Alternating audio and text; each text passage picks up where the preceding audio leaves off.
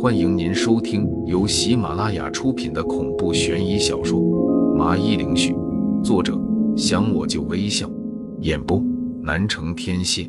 欢迎订阅。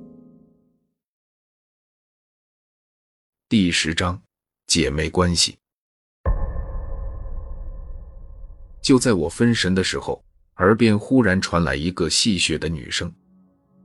这个时候分神可是会死人的哦。我立马发现一个穿着红色长袍、窈窕身材的女人正在玩味的盯着我，而我看见她的脸时，第一时间就呆住了。苏婉儿，你，你怎么不对？你并不是苏婉儿。我满脸吃惊的看着她，然后再看了看自己旁边依旧熟睡的苏婉儿。这时，我注意到了她的身后根本没有一点影子，只有白白的墙壁。我再次的讶异道：“你是鬼魂，驱魔符怎么会对一点用都没有？”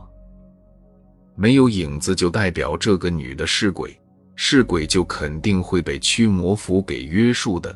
就算她很厉害，也不会一点反应都没用。可她怎么会安然无恙的就这么走进来，站在我的面前呢？一切实在太匪夷所思了。你爱苏婉儿吗？他似乎没有理会我的疑问，而是冷不丁的指着地上睡着的苏婉儿。这个问题让我面色顿住，老实说有点发懵。一个和苏婉儿长得一模一样的女鬼问我爱不爱苏婉儿，感觉怪怪的。我皱眉道：“你问这个干嘛？”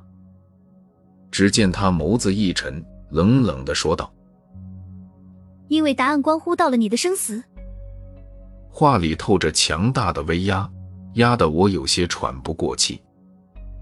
即便我知道自己的实力可能不是他的对手，但我还是如实的回答道：“不能说爱，也不能说是喜欢，只是在内心里有了些好感。”他听了我的回答，认真的盯着我看了会，便点了点头。我叫苏霓上。顿了会，他目光有些柔和的看了一眼地上的苏婉儿。我们是姐妹的关系。一时间。我的内心里掀起了轩然大波。苏婉儿是你的妹妹，可我从来没有听说她有个姐姐啊。苏霓裳神情沉重的解释道：“不是这一世的姐妹，时间要更早一些。”紧接着，她叹了口气，继续的说：“当初他选择投胎为人，而我不想经历轮回痛楚，便选择了留在地府。每一世我都会护他周全。”不得不承认，苏尼上说的已经是完全超出了我的理解范围。他似乎察觉到了我的一知半解，继续道：“你难道不好奇为什么你爷爷会说苏婉儿和你是紫微星转世吗？不好奇为什么你会和苏婉儿搅和在了一起吗？”我瞪大了眼睛，心里的震惊无法用言语来形容。苏霓裳是怎么知道紫微星转世这回事的？他给我的感觉就好像是洞悉一切似的，结合刚才他直接秒杀了那女鬼，让我不禁好奇他究竟是什么人。你说你留在地府，可据我所知，一般的鬼魂都得去投胎，只有罪大恶极的才会发配到十八层地狱，而且严禁轻易出入地府和阳间的。你的身份是什么？我好奇的问道。苏霓裳轻笑了下。反而是一脸戏谑打量着我。你还有心思打听我的身份？难道不知道你和婉儿都已经是大祸临头了吗？见到他这样子，我不禁问道：“此话怎讲？”他摇了摇头，眼里充满了对我的轻视。你什么都不知道，还大言不惭的宣战？我妹妹怎么会和你这样马虎的男人绑定在一起？你要想告诉我就告诉我。没必要人身攻击吧？我黑着脸无语道。他饶有兴趣的盯着我，淡淡的一笑。不过话说回来，我妹妹能和你在一起是她的造化，或许真的是这个即将要混乱的世界的希望。顿了下，苏尼上就话锋一转，样子变得有些严肃了起来。不知道你听过四大鬼王吗？地府分为冥王、四大鬼王、五方鬼帝、六天宫、十殿阎王。冥王名为阿查，身份是上古战神蚩尤妹妹。四大鬼王分别为太乙救苦天尊、地藏王菩萨、东岳大帝、五殿阎罗王。五方鬼帝：东方鬼帝蔡玉磊、申屠；西方鬼帝赵文和、王真人；北方鬼帝张衡、杨云；南方鬼帝杜子仁；中央鬼帝周启、嵇康。六天宫：昼觉阴天宫。太煞亮世宗天宫、明辰耐犯五成天宫、天照最气天宫、宗灵七飞天宫、感思连院吕天宫、十殿阎王、秦广王、楚江王、宋帝王、吴关王、阎罗王、平等王、泰山王、都市王、变成王、转轮王。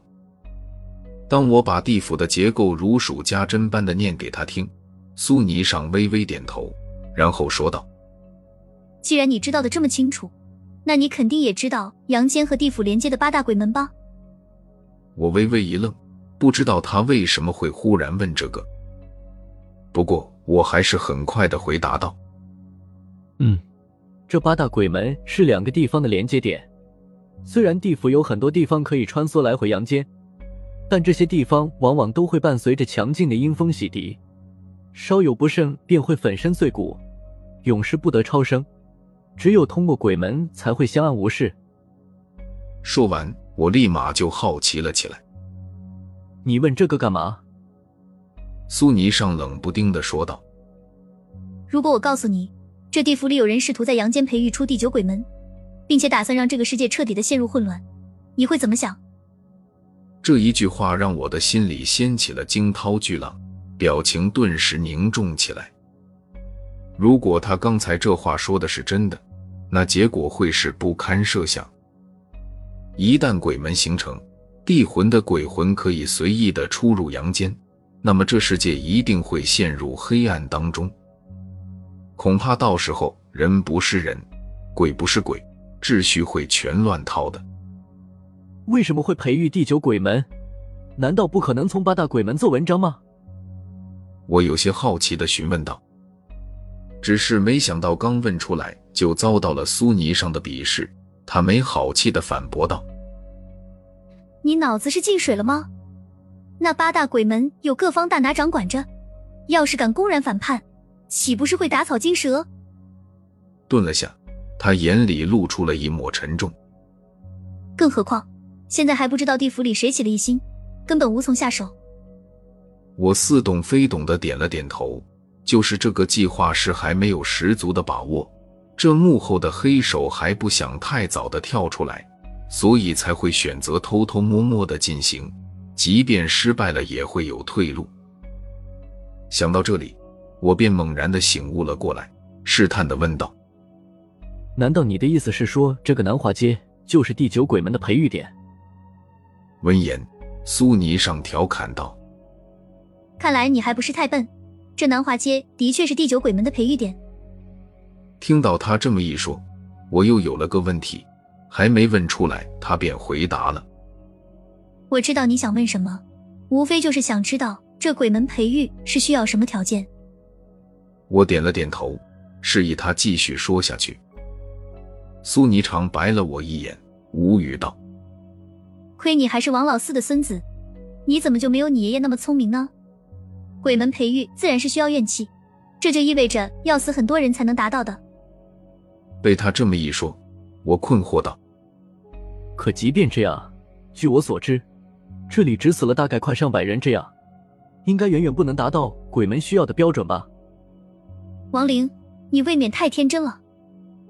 苏霓裳一脸认真的看着我说：“这里从古代就是战场，流传至今。”时代变迁，在这个地方死过的人至少也快有十万了，而且个个都几乎是带着怨气死的。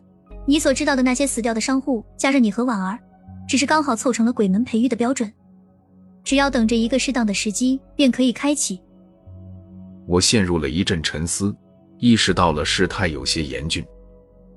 过了会，我缓缓的问道：“你说的这个适当的时机，不会是两个月后的中元节吧？苏尼上冲我点了点头，说道：“没错，就是中元节这一天，因为到时候八大鬼门都会打开，这样可以鱼目混珠，不会引起怀疑。”说完这话，他的视线锁定在我的身上，看得我有些不自在。